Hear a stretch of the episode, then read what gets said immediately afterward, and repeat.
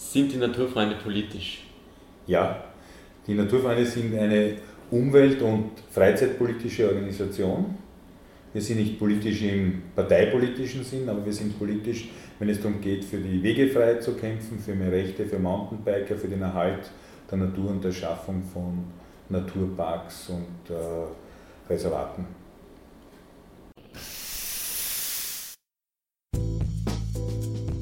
Dampfplauderei, der Podcast der Geschichteldruckerei mit Manuel Mayer und Andreas Fischeleder. Herzlich willkommen zur zweiten Folge der Dampfplauderei aus den professorischen Parlamentsbüros. Passend zu den Sommermonaten begeben wir uns wenigstens im Kopf in die Berge und plaudern Dampf unter anderem über die Naturfreunde, Engagement im Umweltbereich oder die zunehmende Kommerzialisierung im Outdoorsport. Als Gast dürfen wir heute Herrn Andreas Schiede begrüßen. Andreas Schiede ist Bundesvorsitzender der Naturfreunde Österreichs und wird heute für die dringend notwendige Expertise sorgen.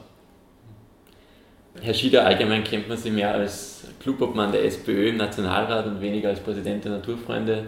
Welche Positionen fällt Ihnen denn eigentlich leichter?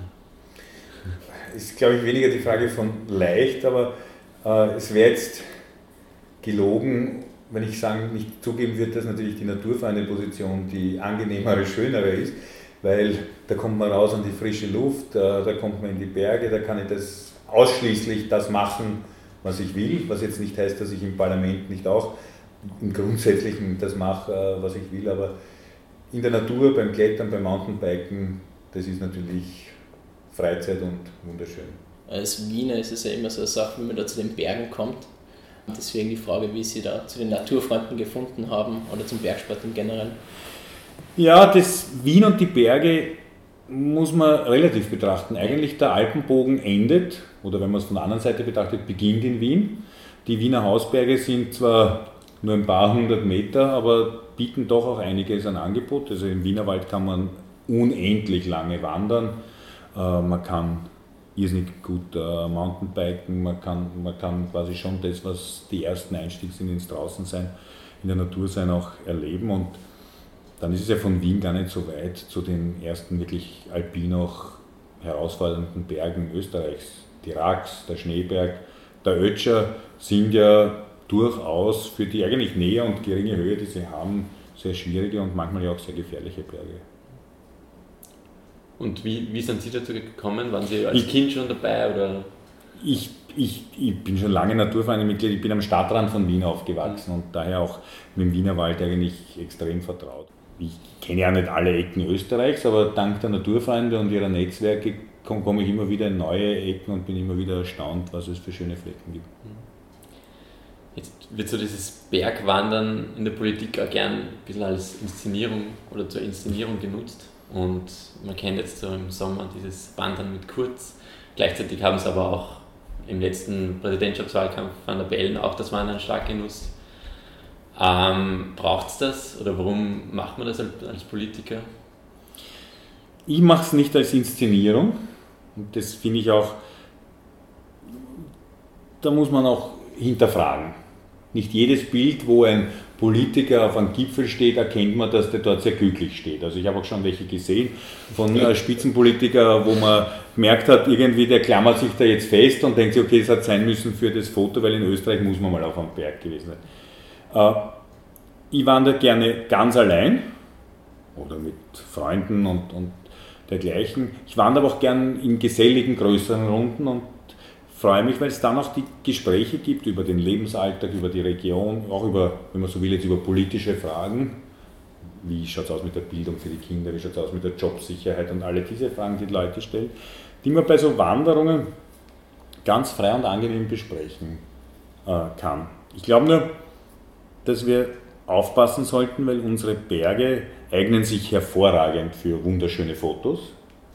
Aber ich glaube nicht gut, dass man sie für Selbstinszenierung missbraucht. Denn der Berg ist auch kein Sportgerät, sondern man muss da auch, auch sehr achtsvoll mit der Natur, aber auch mit den Gefahren. Ja, und wir dürfen nicht ein falsches Bild erzeugen, weil es geht zum Beispiel nicht darum, dass man einen Gipfel erreicht, sondern das wirkliche Ziel ist, dass man gesund von dem Gipfel auch wieder runterkommt. Das ist zum Beispiel heute gerade in unserer superlativen Welt das Missverständnis, dass viele Leute glauben, es geht ja nur, dass sie dann oben stehen, das Selfie schießen und sagen, ich war jetzt auch da oben. sondern wir müssen ja auch nachdenken und so, und wie komme ich da jetzt wieder runter, ohne dass ich mir wehtue. Und manche quasi haben oben dann schon ihre Kraft verbraucht für das Selfie und für die Inszenierung und äh, tun sich dann schwer beim Runtergehen. Das gilt bei vielen Fragen im restlichen Leben übrigens genauso. Aber diese, dass man, keine Ahnung, als Politiker, ein Österreicher ist mir irgendwie erst, wenn man auf den 3000er raufkraxelt, dass man als Österreicher irgendwie ein Bergfreund sein muss. Dass das so das gibt es ja nicht nur seit den letzten drei, vier Jahren, wo das wieder ein bisschen Aufschwung genommen hat, meiner Meinung nach, sondern das hat es ja schon früher gegeben. So Schicksalsberge wie Nanga Parbat oder sowas für Deutsche und Österreicher. Es wäre generell irgendwie, dass man das Gefühl hat, dass österreichische Politiker muss man da so bergen. Ja, das, es, das, ich, ich, ich möchte euch da auch nicht widersprechen, weil ich habe auch das Gefühl, dass es manche so sehen. Ich, ich kann nur für mich sagen, ich bin natürlich deshalb äh, Naturfreund, weil es meinem Leben entspricht. Und ich gehe deshalb auf Berge, egal ob man sich jetzt gerade im Zeittrend inszeniert oder nicht, weil es auch meiner Lebensfreude entspricht. Und äh, manchmal poste ich ein Foto auf Instagram und manchmal auch nicht.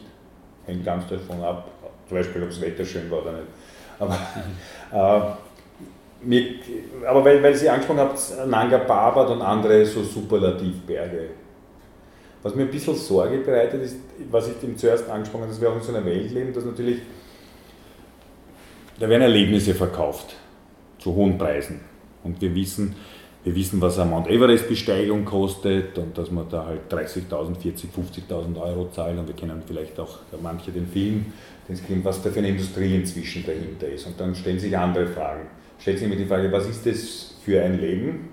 Mich interessiert jetzt gar nicht auf einen Berg zu gehen, nur damit ich sage, ich habe jetzt auch diesen Superlativ erledigt und ich und möchte viel Geld ausgeben, weil ich möchte dann quasi cool sein und angeben können und, und was für Motivationen dahinter stehen, sondern und wir müssen uns auch fragen, was heißt denn dieser verrückte Extremtourismus? Wie viele Tonnen an Sauerstoffflaschen liegen inzwischen am Mount Everest um und um? Wie viel Müll liegt im Basislager 1 und 2 um und um?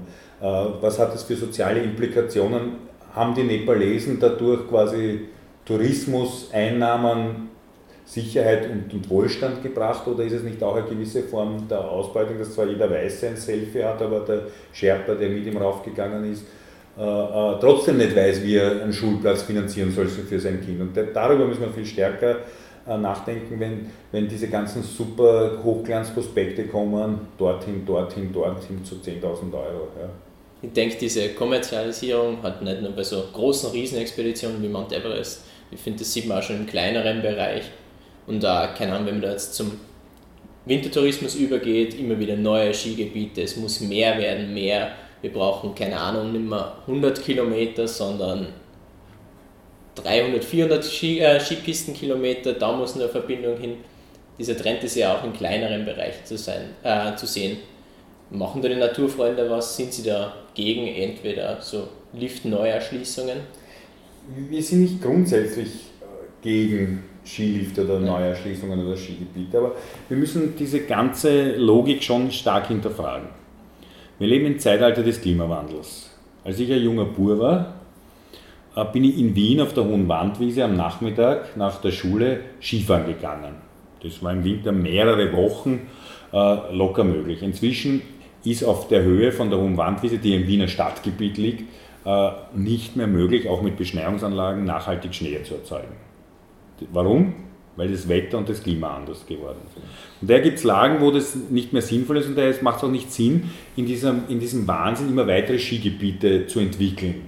Und wir sind, wir haben uns ganz massiv äh, mit einigen Umweltorganisationen dagegen gestellt, wie zum Beispiel dem Waschineck, einem massiven Ski-Ausbauprojekt mit einem Tunnel, wo der Lift und die Piste durchgegangen wäre, wo eine wunderschöne Naturlandschaft mit einem Teich auch zerstört werden wäre für einen 100.000 nicht 100.000, aber hunderte Auto Parkplatz.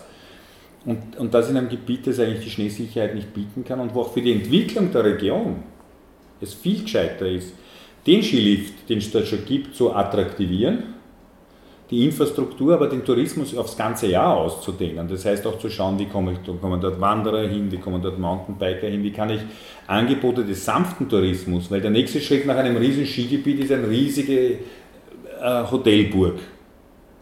Und, dann, und das heißt eine riesige Verkehrslawine. Und Ich glaube, Österreich hat sehr gute Infrastruktur auch für den Tourismus.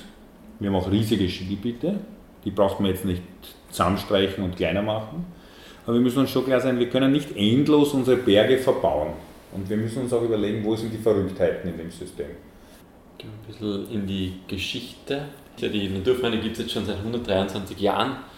Und ja, es war eine sehr ereignisreiche Geschichte, wenn man so sagen kann. Äh, die, hat, die Naturfreunde waren während Austrofaschismus und Nationalsozialismus verboten, haben sich dann wieder gegründet und der Alpenverein hat zu dieser Zeit sehr stark äh, in, innerhalb der Ideologie des Nationalsozialismus gelebt und heute das aber auch ziemlich gut aufgearbeitet.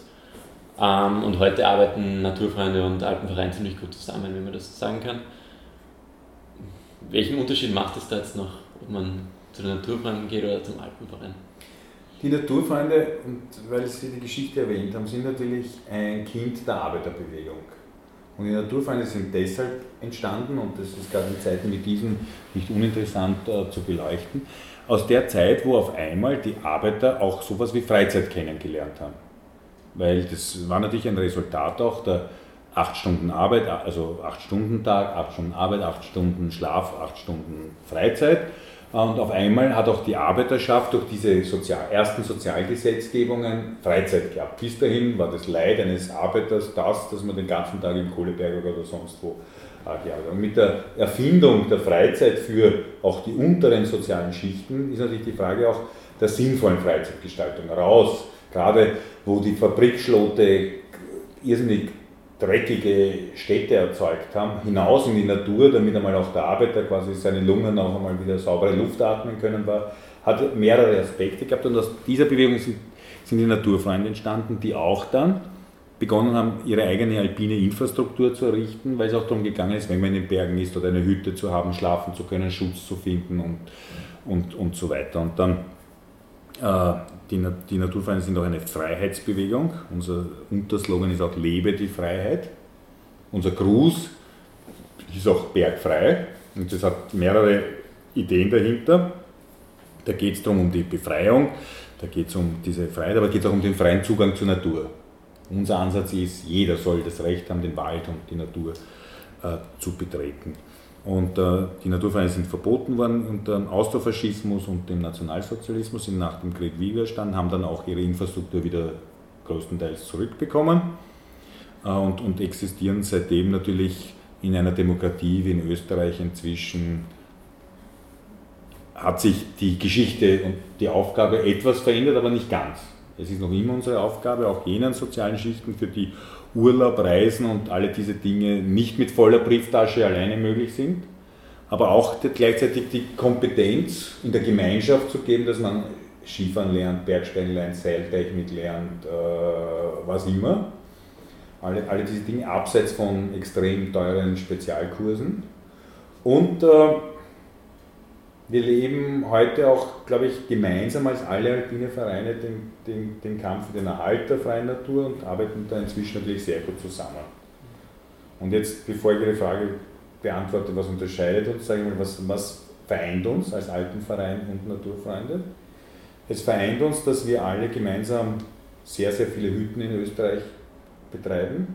Berghütten, die unter schwierigsten Rahmenbedingungen und höchsten ökologischen Standards abgeschieden von jeder Infrastruktur, Schutz und natürlich auch touristische Infrastruktur darstellen. Man darf nicht vergessen, es sind nicht nur Berghütten, wo man gut essen kann und hinwandert, sondern es sind auch Schutzhütten für, wenn, weil viele Leute unterschätzen ja das Wetter und alle diese Dinge in den Bergen auch. Und das ist, haben Naturvereine und Alpenvereine gemeinsam nur durch den Einsatz von Tausenden Freiwilligen möglich, die auch die Berg, die Wege immer wieder freischneiden, erhalten, reparieren, wenn sie nach äh, Unwettern oder dergleichen kaputt sind. Das ist ein hoher Beitrag, der letztlich sich auch niederschlägt darin, dass Österreich ein beliebtes Reise- und Wanderland geworden ist.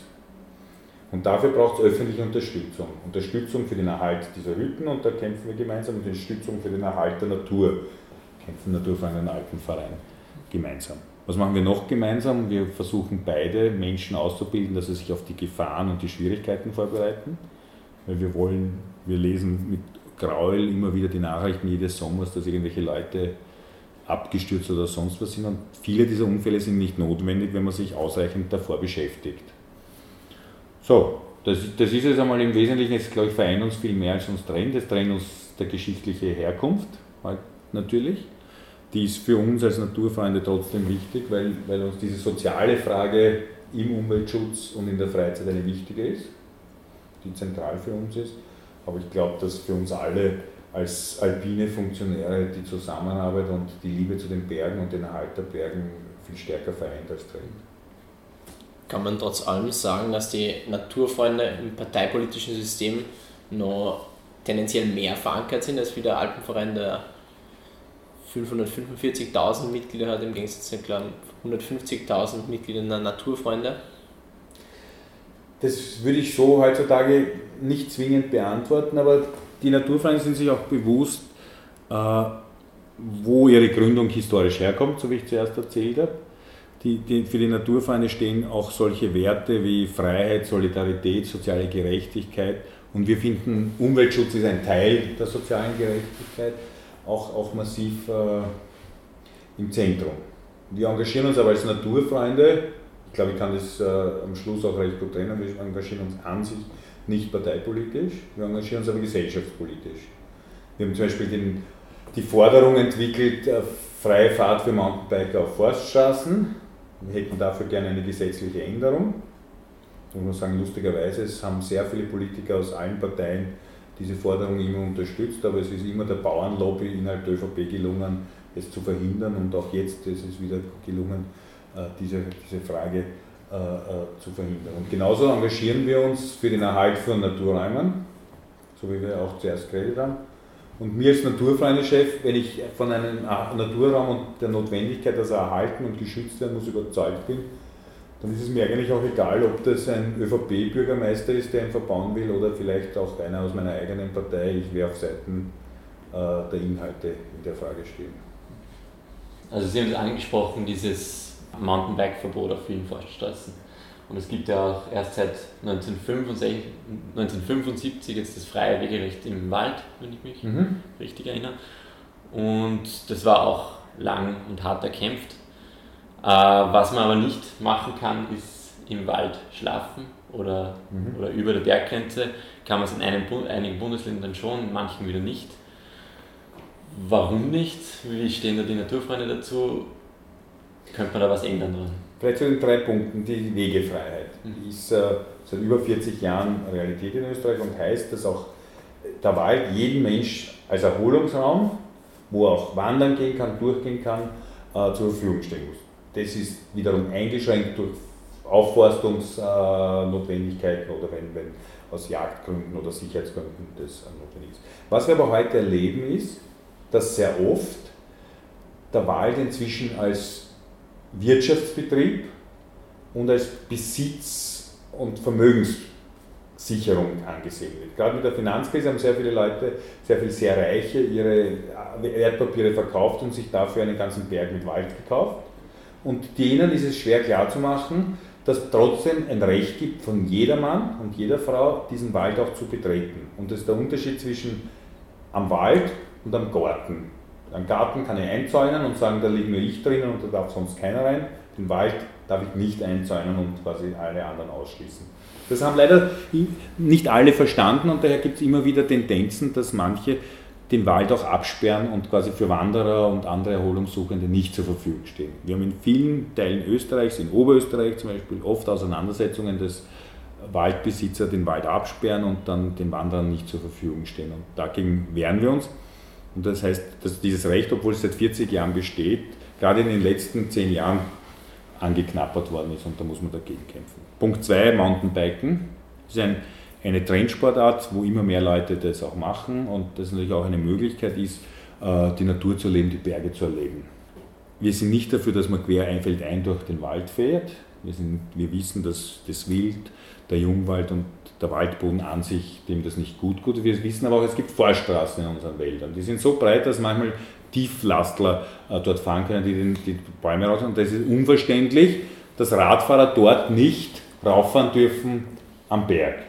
Und äh, da geht es um Fair Play miteinander, aber da geht es auch darum, dass man das rechtlich ermöglicht. Und Es gibt in Europa viele andere Orte, wo das möglich ist. In Südtirol, in Bayern. Funktioniert hervorragend, ist auch zum Vorteil von allen. Vorstraßen sind so breit, dass man auch auf Begegnung fahren kann und alle, die Wanderer auch aneinander vorbeikommen. Und das, das ist, äh, da wird die Diskussion etwas unehrlich geführt, weil die, die sich dagegen wehren, die Waldbesitzer, sagen, man muss den Wald schützen, fahren aber dort mit einem Sattelschlepper, um die Bäume rauszutransportieren und glauben, dass ein, ein, ein Mountainbiker, Radlfahrer gleichzeitig die, mit über die Vorstraße den Wald kaputt macht. Das ist natürlich ein, ein Blödsinn. Und mir ist lieber, es gibt ein Ventil, wo man sagt, man darf fahren auf der Vorstraße, als man zwingt Mountainbiker, dass sie illegal sind und die sich dann denken, na gut, wenn ich auf der Vorstraße schon illegal bin, dann fahre ich durch den Wald auch gleich, weil illegal ist illegal und das ist der falsche Weg. So, und der dritte Punkt mit dem Schlafen, der ist sehr schwierig auch zu diskutieren. Die Schweden und andere Skandinavier kennen das, dass man im Wald schlafen darf. Und sehr oft fragen mich auch Freunde aus dem Ausland, die nach Österreich auf Urlaub fahren, wo darf ich denn schlafen? Und dann frage ich auch immer, wo fährst du hin? Und dann schalte ich mein Internet ein und google das und schaue nach, wie da die rechtliche Situation ist, weil es ist wie so ein Fleckerlteppich in Österreich. Ich glaube, wir sollten einmal diese Diskussion führen. Die muss man nur sehr vorsichtig führen, weil das Campieren natürlich auch viele zusätzliche Fragen aufwirft. Und man muss auch sagen, der alpine Hochraum und Zentralraum etwas anderes ist als der schwedische Wald. Gerade die alpinen Gegenden, gerade im höheren Bereich, ist äh, ökologisch und äh, pflanzenbiologisch ein viel schwieriger und sensibler Raum als, als, als quasi die Fjorde Schwedens und Norwegens. Das muss man schon auch ehrlich sagen. Äh, und deswegen gibt es ja auch die alpine Infrastruktur, dass man auf Hütten schlaft und die meisten Leute wollen das auch lieber, weil wir auch wissen, dass auf, in den Bergen schlafen an sich wegen dem Wetter und so weiter auch nicht so eine Sache ist. Aber ich, ich, ich sehe da einen Trend, weil gerade wenn ich rede über Ursächlichkeit, wollen manche auch mal im Freien schlafen und sagen, so jetzt. Hat ja was Romantisches. Hat was Romantisches, hat was auch, äh, ist ja auch, wenn man sagt, ich will ein echtes Erlebnis, dann ist natürlich, muss man schon nochmal sagen, ein Sonnenaufgang, wo man im Freien im Schlafsack liegt, natürlich nochmal ein anderes Erlebnis, als wenn ich aus der Hütte rauskreie und das Fenster aufmachen muss. Mhm. Äh, und daher, glaube ich, muss man auch überlegen, wie man vielleicht hier ein paar Möglichkeiten schafft. Da, glaube ich, sind wir noch nicht kreativ äh, genug gewesen. Aber muss, da muss man sagen, ist natürlich, was bezüglich Feuer ist, was Mist ist äh, und alle diese Dinge muss man sehr vorsichtig sein. Aber es ist ja nicht nur im Alpenraum nicht immer erlaubt, sondern auch, wenn ich jetzt im Haushochviertel irgendwo ein Zelt aufstehen will, hinter irgendeinem Hügel, kann man ja auch durchaus strafbar machen damit. Wir haben in Österreich einen Fleck. Also jedes Eben, Bundesland ja. hat eine andere Regelung. Das ist wie meistens, wenn jedes Bundesland in, in Österreich eine andere Regelung hat, nicht gut. Das Gescheite ist, eine sinnvolle Regelung für ganz Österreich zu entwickeln. Ich glaube nur, dass wir ein paar Fragen haben, die auch mit dem freien Zugang zu tun haben, wo, wo da, da unsere Prioritäten gerade liegen. Das ist der Erhalt der Wegefreiheit, das ist die Mehrfreiheit für Mountainbiker und das ist der dritte Punkt, der freie Seezugang. Wir haben sehr viele schöne Seen in Österreich, wir haben irrsinnig viel Geld gerade unter, in den 90er Jahren zu, zur Sanierung der Seen gemacht. Die waren ja durchaus auch verschmutztes Wasser. Jetzt haben wir in jedem österreichischen See Trinkwasserqualität. Und gleichzeitig sehen wir natürlich, dass es starke Tendenz zur Privatisierung des Seezugangs gibt. Und inzwischen auch mancherorts des Flusszugangs. Und das auch in einen See hupfen zu können, einen, einen, freien Seezugang zu haben, das ist ein Projekt, das uns ganz wichtig ist. Vor allem gerade die Kärntner Naturvereine engagieren sich da sehr stark, dass sie sagen, es darf nicht keine weiteren Flächen mehr privatisiert verkauft werden, sondern wir wollen die Zugänge, die es gibt, äh, noch erhalten. Und das halte ich gerade auch aus diesem Gedanken, warum soll ich dann nicht da mein Zelt aufschlagen oder sonst was, muss man sagen, ist natürlich der, der Schritt davor, sagen, warum soll ich mich nicht dort mit meinem Handtierchen hinlegen? Ja, aber im Wörthersee geht das fast. Wörthersee äh, gibt es ganz wenige und der Kampf ist jetzt, dass man diese wenigen jedenfalls als freien Zugang erhält. Und ich habe es schon bei Flüssen auch erlebt, dass Flüsse dann der Ökonomisierung für Raftingbetriebe oder dergleichen, die Flusszugänge dann auch schon privatisiert worden sind, dass man sagt, da muss man einen Beitrag zahlen, dass man überhaupt hinein darf. Und wir leben in Österreich davon, dass eigentlich jeder sein Kanu auch nehmen kann und auf einem Fluss, wo das quasi möglich ist und wo auch sonst keine biologischen und anderen Dinge dagegen sprechen, auch mal Runde herumpaddeln kann. Ich finde, bei dem Thema muss man nicht nur die Umweltfaktoren immer besprechen, sondern ich denke, was Sie angesprochen haben, auch mit dem freien Seezugang. Ähm, es gibt durchaus auch soziale Faktoren dahinter. Immer mehr durch den Trend in die Natur, immer mehr Leute, die irgendeinen Zweitwohnsitz hinbauen an Attersee oder im Bezirk Kitzbühel und damit auch erstens mal die Wohnkosten und die Grundkosten dort verteuern wie sonst noch was. Und auch weil wir vorher über Skilifte gesprochen haben, ist das oft auch nicht mehr leistbar. Es werden gewisse soziale Gruppen durch diese Trends meiner Meinung nach hier hin und wieder ausgeschlossen. Gibt es da irgendwelche Initiativen das oder ist, Bemühungen? Das ist die, das heißt diese ganze, diese ganzen Naturfragen. Nicht nur Naturfragen, sondern auch zutiefst soziale Fragen. Und ich glaube, dass sich diese Frage in den nächsten Jahren mit den veränderten klimatischen Bedingungen verstärken wird. Weil in Wahrheit stehen wir vor Beginn großer Klimaveränderungen und auch der Frage, wer in unserer Gesellschaft hat noch die Möglichkeit, dass er sich in einer heißen Sommernacht erholen kann. Wer hat die Chance quasi, dass, dass er nicht nur in aufgebackenen Städten lebt er, und wer hat die Chance, dass er äh, ins kühle Wasser hupfen kann. Und wir wollen keine Gesellschaft, wo nur mehr die Personen, die das Geld haben, dann in schönen, meistens künstlich errichteten Naturlandschaften leben, mit einem Swimmingpool, einer Klimaanlage im Haus und die einfachen Leute quasi in den Wohnsilos leben, die sich aufpacken über Nacht und quasi keinen Zugang haben. Das ist jetzt überspitzt geschildert, aber das ist die Tendenz, äh, wo wir hinlaufen. Und da geht es eben Seezugang, Naturerreichbarkeit, raus in den Wald und alle diese Dinge haben einen ganz, ganz großen sozialen Aspekt. Und sozialer Aspekt ist nicht nur die wer kann sich einen Eintritt leisten in ein Schwimmbad. Sozialer Aspekt heißt auch, wer, wollen wir eine Gesellschaft, wo jeder für sich quasi auf sein Fleckerl grün nur liegt und sagt, das ist jetzt mein Naturerlebnis? Oder wollen wir nicht auch eigentlich eine Gesellschaft, wo man gemeinsam manche Dinge auch quasi als gemeinsamen Wert und Erlebnis erlebt? Es werden sehr viele Naturräume angeknappert inzwischen, auch die, die unter Schutz gestellt sind. Das sind zum Beispiel auch diese ganzen Naturparks, ob es jetzt der Hohe Dauern und wie sie alle heißen, die Nationalparks, ganz, ganz wichtig gewesen für Österreich. Und die sind auch noch nicht alle fertig errichtet. Also wir haben noch viele Nationalparks, wo, wo es Flecken gibt, wo man sagt, die gehörten, würden eigentlich noch da reingehören, aber es hat keine Einigung gegeben mit der Landwirtschaft, mit den Grundeigentümern und dergleichen. Sie haben, oder haben schon in mehreren Bereichen den Klimawandel angesprochen. Äh, jetzt ein Punkt, um den massiven CO2-Ausstoß ein bisschen zu reduzieren, sind alternative Energien. Und da gibt es immer dieses Spannungsverhältnis zwischen äh, vor allem Wasserkraft. Österreich hat sehr viel Wasserreserven und da könnte man mit Wasserkraft sehr viel machen, aber andererseits gibt es immer auch sehr viel Widerstand gegen diverse Wasserkraftwerke, äh, wo, wo sich auch die Naturfreunde engagieren. Wie geht man mit diesem Spannungsverhältnis um? Das muss man auch ernsthaft ansprechen. Das können wir nicht wegschieben. Das haben wir als Naturfreunde, dieses Spannungsverhältnis, weil wir sind einerseits natürlich für alternative Energieformen, für saubere Energieformen und gleichzeitig auch für den Erhalt von Naturlandschaften und manchmal gibt es einen Widerspruch. Das erleben wir tagtäglich in unserer Alltagsarbeit. Gibt dann ein Ansuchen irgendwo in einer Lage, wo es quasi äh, Sinn macht, zum Beispiel Windkrafträder zu errichten. Und dann wissen wir natürlich gleichzeitig, spricht dafür der saubere Strom und alles das, dagegen spricht, dass es nicht immer das Schönste ist, Windkrafträder zu sehen und in den Bergen auch. Und da muss man dann Kompromisse schließen. Und das gleiche gilt auch bei, bei, bei, bei Kraftwerken und Stromgewinnung und Stromspeicherung. Und an sich sind wir schon Freunde von Kleinkraftwerken, weil sie natürlich besser sind, Kleinkraftwerke, als Kohlekraftwerke, als Atomkraftwerke, als Import von, von Strom, von, als auch als Gaskraftwerke oder andere.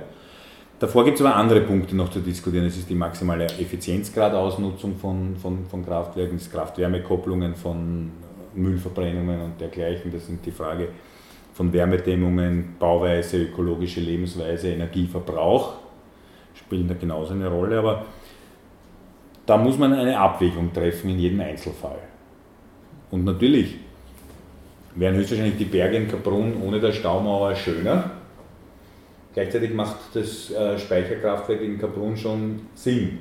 Und es ist die sauberste Form von Energie, die wir dort speichern können, nämlich die, die quasi aus den Donaukraftwerken. Und manchmal gibt es ja auch einen sinnvollen Kompromiss. Ich würde zum Beispiel sagen, dass so Kraftwerke wie die Staustufe Freudenau ein wirklich für all, also allen Umweltaspekten positives Kraftwerk ist. Da gibt es eine, eine Steigleiter für die Fische, da ist in Wahrheit sehr viel auch im Umfeld getan worden, dass quasi der Erhalt dafür von Altarmen und dergleichen möglich ist. Das heißt, es geht nicht immer um ein Ja oder Nein, manchmal geht es auch um ein Wie. Manchmal geht es auch um ein Ja oder Nein. Es war zum Beispiel richtig, die Staustufe in Heimburg nicht zu errichten. Da war, glaube ich, das Nein der richtige Wort. Aber seitdem hat man auch viel gelernt, dass natürlich manchmal auch man sinnvollere Wege findet. Ja, wenn wir jetzt schon Richtung Ende des Podcasts kommen, noch ein paar nicht ganz so gesellschaftspolitisch wertvolle Fragen ähm, in so einer parteipolitischen Funktion, besonders jetzt in der Umstellung von Regierungsbeteiligung mhm. auf Opposition, wo sicher in den Sommermonaten sehr viel Arbeit und sehr viel Neues hinzukommt. Sind Sie da überhaupt im Sommer in die Berge gekommen oder hat sie das eher. Die, Sie fragen mich so, also, da muss ich fast Nein drauf sagen, aber leider ist die ehrliche Antwort Ja. Oder zum Glück, eigentlich nicht leider.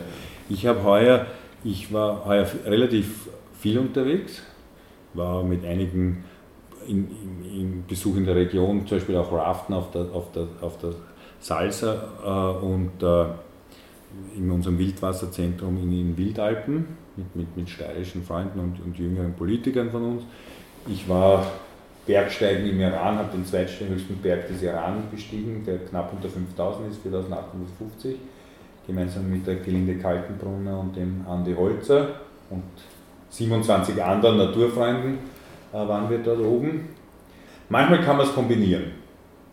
Im Iran habe ich mich gleichzeitig auch um die Fragen Atomkraft, äh, Atomsperrvertrag und Abkommen und quasi, wenn man so will, große außenpolitische Fragen genauso beschäftigen können wie mit dem Berg.